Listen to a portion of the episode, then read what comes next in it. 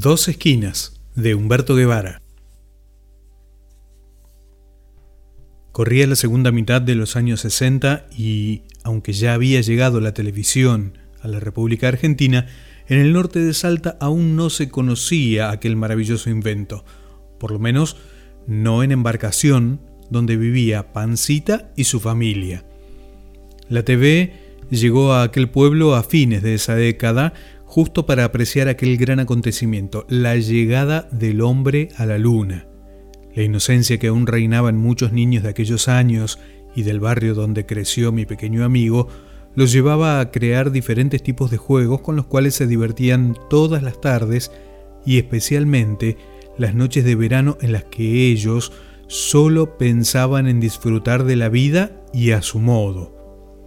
Los juegos tradicionales, como aquellos que nos transmitieron nuestros padres y abuelos, integraban una antigua pero deliciosa forma de jugar, de la cual estos niños hacían numerosas repeticiones todos los días al final de la tarde, cuando comenzaba a avanzar la noche. Dos esquinas de aquel barrio formaban parte del anfiteatro natural donde Pancita, junto a sus hermanos y vecinos, se divertían. En una vivía Huguino, al que le decían Sabora, y en la otra la familia Estequín. Al frente corrían las vías del ferrocarril. La mancha, la escondida, la pilladita, el gallo ciego, el huevo podrido, la rayuela y otros juegos tradicionales como estos eran los que los hacían divertir hasta el cansancio.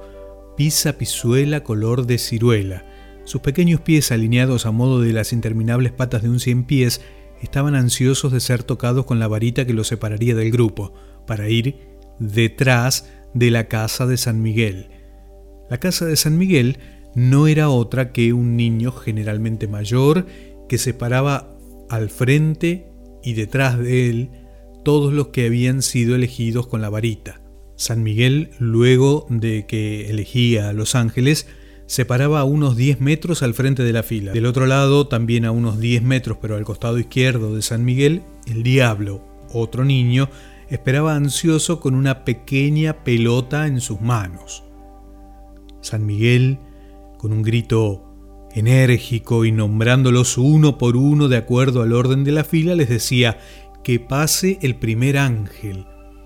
Uno por uno respondían sonrientes y a todo lo que daban sus gargantas, no puedo porque está el diablo. Nerviosos, aguardaban que de nuevo aquella voz les dijera qué hacer. Alce sus alas y pase volando, respondía San Miguel, y en desenfrenada carrera, como si fueran a cumplir con la misión más riesgosa de su corta edad, cruzaban la calle como un rayo evitando ser alcanzados con la bola arrojada por aquel demonio que a toda costa trataba de quebrar sus alas con un certero golpe. Un griterío que se dejaba escuchar a varias cuadras en señal de que la diversión estaba en plena marcha y ni bien se cansaban de un juego, pasaban a otro. La cosa era mantenerse en movimiento y sacar afuera toda la energía. Aquellos sí que eran juegos, dijo Pancita suspirando. Sí, claro que eran hermosos, respondía el niño que me traía con sus comentarios a la realidad de mi cuarto. Él me hablaba en tiempo pasado, porque venía del pasado y sabía perfectamente que en el tiempo que yo vivía, aquellos juegos prácticamente no existían más. Tal vez yo también había caído prisionero de la caja boba y la electrónica que avanzó a pasos agigantados durante los años subsiguientes a 1969. Mientras escuchaba los relatos de Pancita, de nuevo, me asaltaba aquella rara sensación de sentir que yo también estuve allí, entre todos esos niños que integraban su grupo de amigos. Él tenía la facultad de narrar todo con tanto entusiasmo y tanta belleza que me sentía también parte de aquello. De todas maneras, también yo había vivido mi infancia y había disfrutado de esos juegos. Pero, ¿cómo y dónde? Era algo que curiosamente no podía recordar en ese instante. Aquel pequeño visitante que me sorprendió una noche de invierno en el silencio de mi dormitorio me sacaba de la profundidad de mis pensamientos y con su voz suave revivía minuciosamente, detalle por detalle, aquella infancia suya cargada de ternura, de dolor y de alegrías, donde también fue importante aquel escenario de tierra, las dos esquinas de su barrio. Con leves movimientos de sus manitos como para hacer más claro el relato, me contaba paso a paso cómo él y sus amigos se habían divertido en sus infantiles años, haciendo travesuras o inventando juegos donde a menudo surgían los trenes que tenían como protagonista principal a las enormes máquinas a vapor que transitaban a diario por las vías paralelas a sus casas y que eran los vehículos más comunes y a los que sus ojos estaban acostumbrados a ver. El único vehículo diferente a esas locomotoras y que Pancita recordaba era un viejo jeep, al que los niños le tenían terror cuando lo veían aparecer porque pertenecía a la policía del pueblo que en raras ocasiones entraba a la villa a llevarse algún borracho revoltoso. Ellos lo habían apodado el chichón, por la baliza de color rojo que llevaba sobre el techo, y cuando aquel vehículo aparecía por las calles del barrio, en momentos en que los niños se encontraban jugando, el primero en divisarlo pegaba un grito a todo pulmón. ¡El chichón! ¡El chichón! y volaban con sus pies hasta quedar pegados contra la pared de las casas y allí permanecían hasta que el chichón pasaba. Para ellos se trataba de algo terrorífico, pues tenían la idea que estos policías podían parar y llevárselos, ya que era costumbre entre la gente mayor asustar a los niños con la policía cuando estos se portaban mal. O tal vez porque el chichón entró una vez hasta el fondo del barrio trayendo a Silvina, una de las hermanas de Pancita, la cual era una flaca terrible y llena de energía. La fuerza de su sangre la llevaba a ser muy inquieta, a veces atrevida, y nadie podía ganarle a discutir, ni siquiera aquellos policías que la intimidaban. A pesar de que todos los niños se rieron cuando la vieron pasar en el vehículo, ella ni se inmutó. Con aires de grandeza, sacando pecho y mirando de reojo a los que estaban mirando, Pegó un saltito para bajar del móvil y se metió a la casa mientras su mamá quedaba hablando con los uniformados. Aquella vez, varios de los hermanos de Pancita habían salido al centro del pueblo con la mamá y Silvina se perdió entre la gente. La policía la encontró y la trajo a la casa. Reía a carcajadas Pancita mientras me contaba lo sucedido con su hermana. Ella sí que era terrible. También boca sucia, agregó. ¿Cómo es eso de que era boca sucia? Pregunté, interesado por conocer algo más de la niña. Ni te imaginas. No obedecía a mi mamá y cuando ella quería castigarla salía corriendo hasta el portón de entrada de la casa y desde allí, en su media lengua, le gritaba incoherencias. Ya vas a ver, te voy a denunciar para que te metan en cana del follo del culo y te rompan el alma a palos.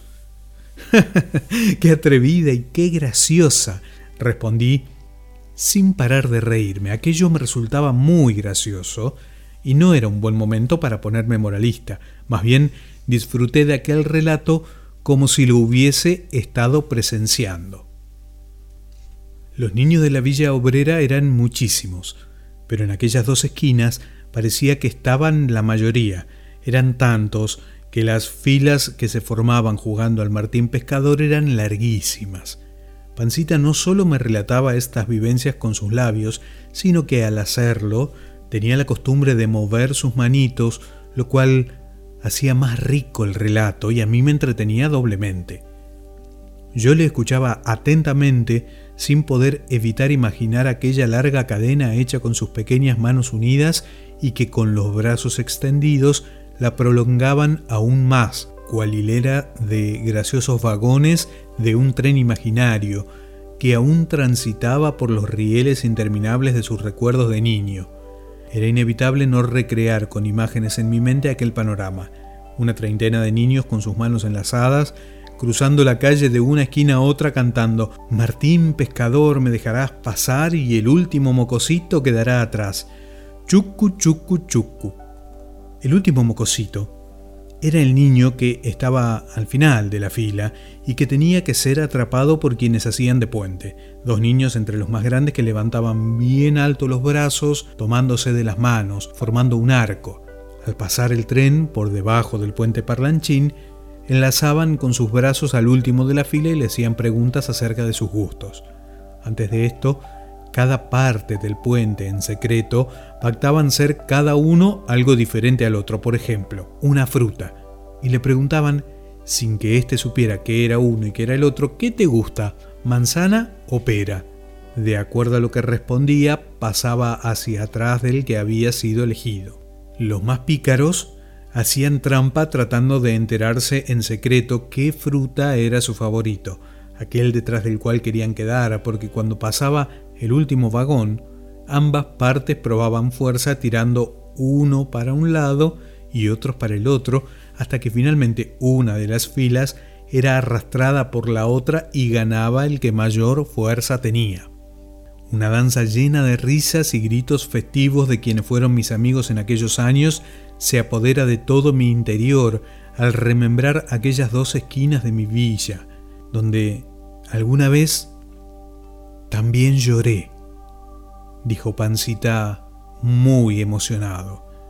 Mi pequeño amigo llevaba la poesía arraigada a su corazón de una forma tan natural que al hablar era imposible para él evitar crear versos que a mí me deleitaban oír. Mientras más le escuchaba, más me asaltaba y con insistencia aquella duda, aquel deseo de saber de dónde había venido o cómo era posible que estuviera allí, junto a mí. De a ratos, cuando me quedaba pensando y en silencio, el niño se percataba que estaba, como se dice vulgarmente, en otro mundo y me despabilaba dándome una palmadita en el hombro. Al volver mi atención a él y al mirarlo con detenimiento, sus ojitos que tenían un brillo muy especial otra vez me recordaban a una de mis niñas, Agostina. Sí, tenía el mismo brillo de sus ojos y al mismo tiempo su picardía inocente, pero él era un R, y aunque yo no había podido descifrar aquella incógnita, su ternura de niño me hacía desear que no desapareciera de repente, tal como había aparecido al principio. Por un momento Deseé nuevamente que no se fuera más, que se quedara por siempre, pues me traía las imágenes más tiernas de un tiempo puro, de inocentes juegos. Él recordaba casi a todos los niños de su villa y lo más hermoso, a cada uno de ellos como algo especial en sí mismo, por su destreza para los juegos, por su simpatía, por su picardía, por sus payasadas y por su belleza que se mimetizaba con el paisaje verde de aquel lugar donde existía también y enfrente de las dos esquinas, debajo de unos yuchanes, un pequeño parquecito con algunas hamacas, un tobogán, una calecita y un sube y baja. Allí encontraban un modo distinto de diversión que solo a veces utilizaban. Quizás por lo monótono que resultaba subirse a uno de aquellos juegos. Tal vez era mejor corretear y tironearse de la ropa, aunque luego en casa tuviesen que recibir el reto de los padres. Cuando se trataba de correr, no había una niña más rápida que Corina. Ella era una verdadera gacela, decía Pancita, refiriéndose a una de las chicas del barrio que según él ganaba todas las carreras aún compitiendo contra los varones. Todo parecía divertido, pero lo más grande era cuando aquellos niños hacían uso de la imaginación para cometer algunas travesuras, como aquellas que protagonizaban algunas de las pocas y raras noches de un invierno tropical. Por aquellos años aún se conservaba intacta la costumbre de celebrar la fiesta de San Juan, para lo cual se hacían enormes fogatas en la víspera, durante toda la semana que correspondía al 24 de junio de cada año, se iban amontonando todo tipo de maleza seca, ramas de árboles y cualquier otra cosa que estaba disponible para hacer arder. Como cualquier grupo grande de niños, como lo era el de la Villa Obrera, existían a veces divisiones y rivalidades entre unos y otros, y estaban de un lado los de la otra cuadra, los Sukuna, que también armaban su fogata tratándola de hacer más grande que la de cualquier otro, y los del fondo de la villa donde estaba Pancita. En el medio de lo que iba a ser la fogata, ambas barras colocaban un muñeco hecho de trapos viejos como si fuera un espantapájaros y durante todo el día, especialmente en la tarde del 23 de junio, continuaban trayendo ramas secas de todas partes para que al arder se viera como la mejor fogata del barrio. Cerca de la medianoche, niños, jóvenes y adultos reunidos enfrente de aquella montaña de ramas secas daban comienzo a la celebración. Se encendía la fogata y las llamas alcanzaban grandes alturas. Algunos niños buscaban la fruta de una planta conocida como pocotes y las arrojaban al fuego donde éstas reventaban como si fueran bombas. Y todos juntos, especialmente los niños, gritaban repetidas veces ¡Viva San Juan! ¡Viva San Juan! ¡Viva San Juan!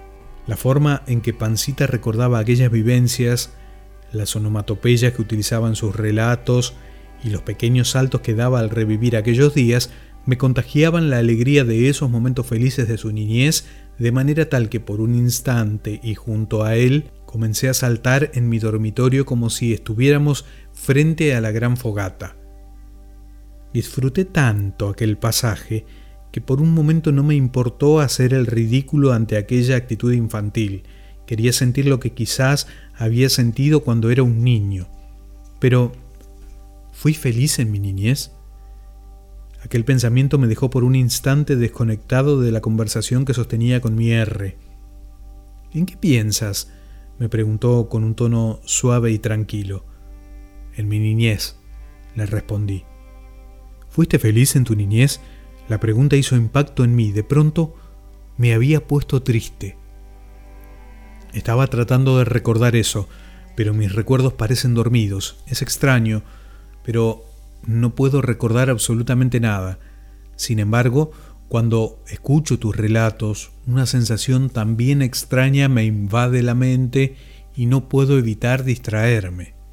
Mis pensamientos me hacen sentir cosas raras cuando algo de tu historia me toca. Es como si yo fuera parte de ella. Respondí sinceramente, explicándole lo que en verdad estaba sintiendo. Eso es un buen signo, respondió él esbozando una sonrisa y poniendo su mano sobre mi pecho. Luego se apartó dos pasos hacia atrás de donde yo me encontraba. Me miró fijamente a los ojos. Una enorme sonrisa comenzó a dibujarse en su rostro, levantó suavemente sus dos brazos como las alas de un pájaro y agitándolos de arriba a abajo mientras saltaba, comenzó a gritar, ¡Viva San Juan!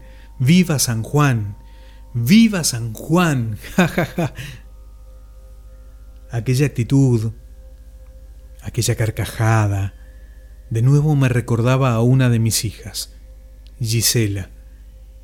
Quizás él solo era un niño y por eso me recordaba constantemente a mis hijas. El misterio de su aparición aún no podía descifrarlo, pero aun cuando se hubiese tratado de un fantasma, era el claro fantasma de un niño. El tiempo parecía haberse detenido porque no reparé en la hora que era. Mi pequeño visitante continuó contándome sobre sus aventuras en los festejos de San Juan y yo seguí atentamente sus palabras. No te distraigas, me dijo, tocándome la mejilla derecha con su manito. No, ya no lo haré, prometí sin estar seguro de poder cumplir lo que decía. ¿Quieres saber de nuestras travesuras en San Juan? Sí, continúa, por favor, le respondí con una sonrisa, y con la misma pasión con la cual había comenzado prosiguió contándome lo que para él habían sido grandes travesuras. Estas tenían que ver con muchas de aquellas ocasiones en que las diferentes barras de chicos ya tenían armada su montaña de ramas secas y aguardaban la hora apropiada para encenderla. También comenzaba la hora de la guerra. Las pequeñas guerras de niños traviesos consistían en ir a escondidas durante la noche y prender la fogata de los chicos de la otra cuadra antes de la hora esperada. Era terrible, imagínense. Trabajar tanto para que la fogata la encienda otro. Al final, siempre el que las hacía las pagaba, porque también aquellos niños se tomaban venganza encendiendo la fogata de la barra de pancita. Si esto no sucedía ese año, seguro sería el siguiente, ya que nadie se iba a olvidar aquella osadía. ¿Quieres saber quién era el indicado para realizar aquellas travesuras en nuestra barra? dijo mi pequeño amigo mirándome con sus ojos picarones. ¿Quién? Mi primo Manuel, él sí que sabía cómo hacerlo, era el más audaz de todos. ¿Es aquel que te llevó en bicicleta por primera vez? Sí, el mismo, dijo, largando nuevamente una carcajada. Arrastrándose como un soldado en plena guerra, llegaba hasta la montaña de ramas de los otros chicos y la encendía, dijo concluyendo el relato. Aquella inocencia que fluía en los relatos de Pancita cambiaba mi estado de ánimo, me llevaba de la tristeza a la alegría, me divertía. Tus historias me divierten como si estuviera en el cine, le dije en un arranque de sinceridad. ¿Como en el cine? Dijo poniéndose serio y frunciendo el ceño. Sí, como en el cine, o, o casi, respondí, dudando esta vez por la expresión de su cara. El cine. ¿Qué dije de gracioso? le pregunté. Todo y nada, me respondió sonriendo y agregó. Me río de la cara que pones. ¿Crees que no sé lo que es el cine? Para que sepas, aún recuerdo perfectamente la primera vez que fui. ¿Y tú? Curiosamente, en aquel momento afloró del interior de mi mente un recuerdo que tenía olvidado. Las imágenes de una pantalla y una película, pero fue solo un flash. No alcanzó para decir algo concreto. Explicarle lo que me pasaba me parecía demasiado complicado, pues ni yo mismo lo podía entender. Por eso es que contesté, no. ¿Y tú? Por supuesto que sí, ya te lo dije. Aquello sí que lo recuerdo bien, respondió él. Y me contó que hace muchos años en embarcación existía el Cine Splendid, una sala en la cual en una oportunidad para poder entrar había que llevar en algunos casos cinco, en otros 10 etiquetas de un vino de marca de promoción que recién había salido a la venta. Con las etiquetas se pagaba supuestamente la entrada a cada función. Las del vino blanco salían menos, por eso había que juntar 10, las del tinto solo 5. Toda botella que caía en manos de Pancita y sus hermanos era sumergida en el agua hasta que se aflojaba la etiqueta. Luego las secaban al sol y finalmente las planchaban para que quedaran perfectas como no hay mal que por bien no venga, eran muchas las etiquetas de vino que se podían conseguir en casa del niño. Su padre se encargaba de proveerlas y por supuesto las colas para entrar al cine eran interminables.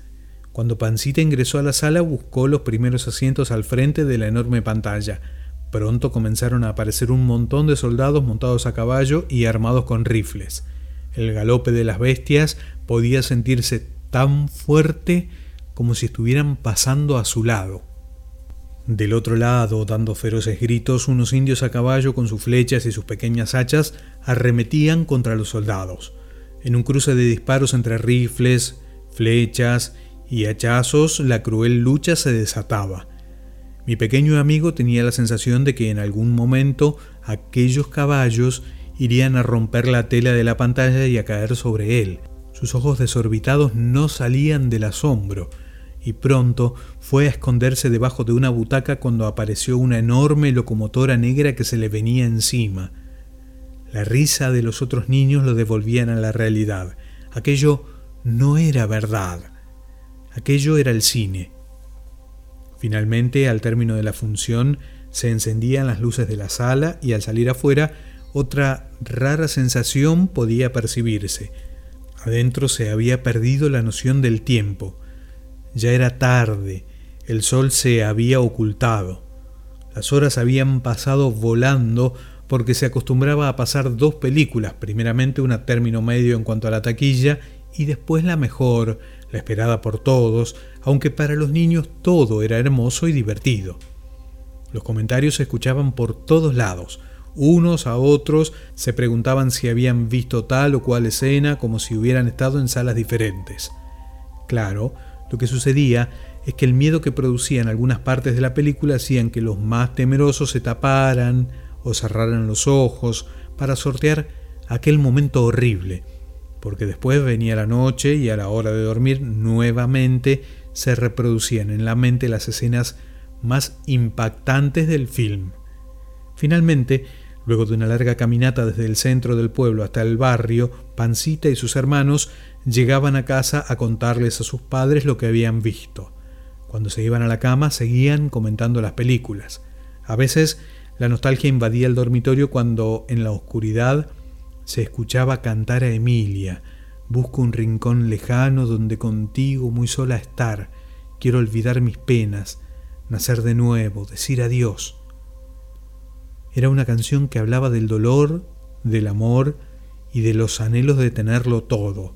La letra estremecía el alma de Pancita que no entendía por qué su hermana cantaba aquello tan hermoso y tan triste a la vez. Su corazoncito latía con fuerza, sentía pena por su hermana y al mismo tiempo sentía que la amaba con todos sus sentimientos. Sentía miedo de perderla.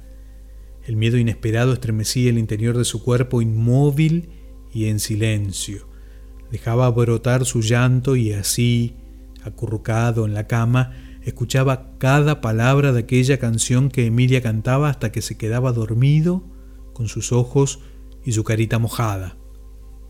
La vida de un niño de aquella época y sobre todo de un barrio como el de Pancita rondaba en base a la sana diversión. Las cosas se iban descubriendo de a poco, a un paso normal, y cuando lo que les divertía se terminaba buscaban nuevas formas de entretenerse. Se usaba la imaginación. Pancita era una persona con mucho de aquello, también muy inquieto, porque mientras me hablaba contándome aquellos pasajes de su vida, se movía de un lado a otro y tocaba cada objeto que había sobre la cómoda de mi dormitorio.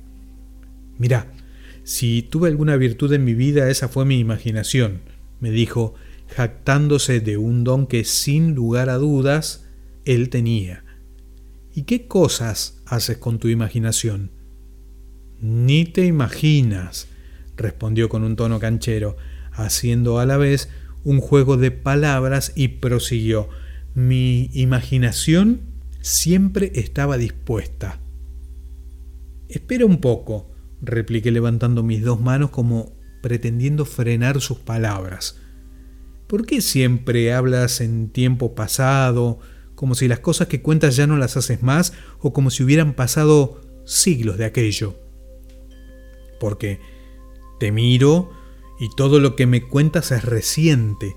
Mejor dicho, es como si hubiera pasado ayer, o por lo menos eso es lo que me parece a mí. Tan grande no eres. ¿Acaso no te dije que soy un R?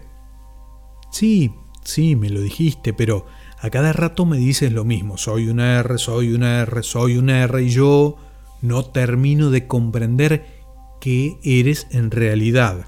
Le respondí sin darme cuenta que mi tono era el de una persona enojada y para colmo estaba discutiendo con un niño 30 años menor que yo.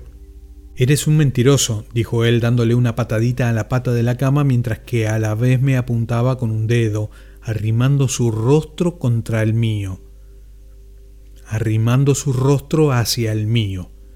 Aquella actitud de rebeldía y enojo me volvió a recordar a mi hija Gisela. Pancita puso sus manos en las caderas y dijo, ¿Por qué fingiste al principio saber lo que yo era y ahora me dices que no sabes lo que soy? Aquellas palabras me hicieron reaccionar. Por un momento olvidé que el niño había puesto como condición para seguir hablándome de que yo debía adivinar su nombre y finalmente al no poder hacerlo, yo había fingido descifrar lo que era ser un R y por ello él continuaba todavía conmigo. A los niños no se les debe mentir, porque se acostumbran a ser mentirosos, pensé fugazmente. Perdóname, pancita. Lo que sucede es que tus historias me encantan y de a ratos me pierdo en el tiempo. Olvidé por un momento que tú tienes la apariencia de un niño, pero puedes o no serlo. De ahí que quizás Quedo de a ratos un poco confundido.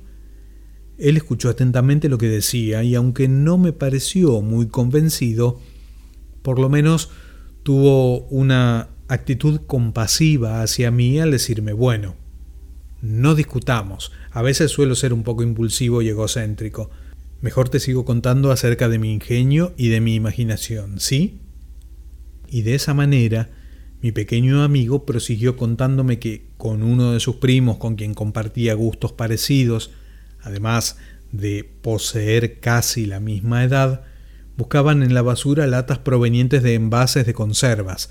Así, con varios de aquellos tarritos y luego de seleccionarlos según el tamaño, se sentaban con Sergio, el negro, debajo de un paraíso para fabricar sus locomotoras de hojalata. Eras hojalatero, le dije a Pancita bromeando un poco. No, era inventor. Un aprendiz de inventor, me contestó muy seguro de lo que decía.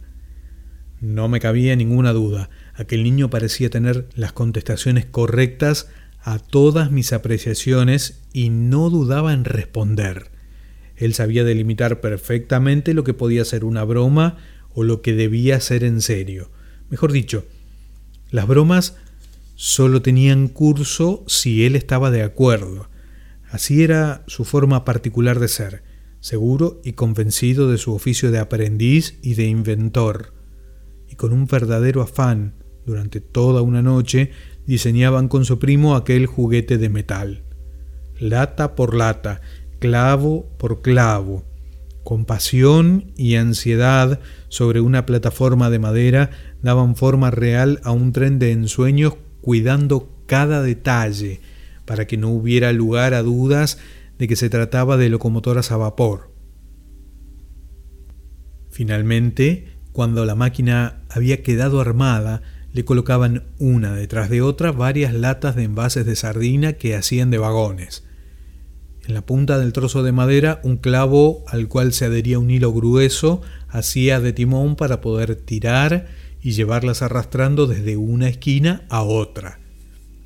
La noche era la mejor aliada para lucir aquellas pequeñas y graciosas máquinas cargadas de estopa embebidas en gasoil que, a modo de infernales antorchas, esparcían su humo, olor y luminosidad por las calles de las infantiles noches de los recuerdos de Pancita.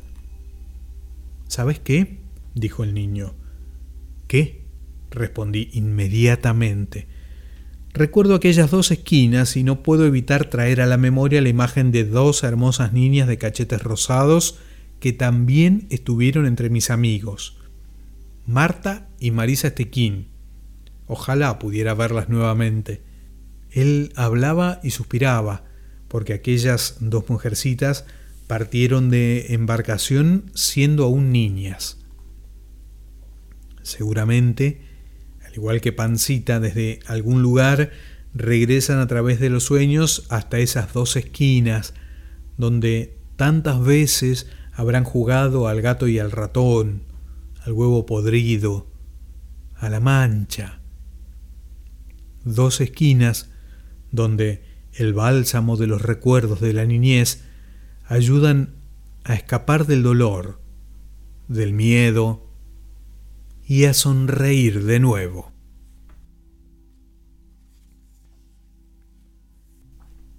Del libro Pancita, la vida desde los ojos de un niño de Humberto Guevara, Dos Esquinas.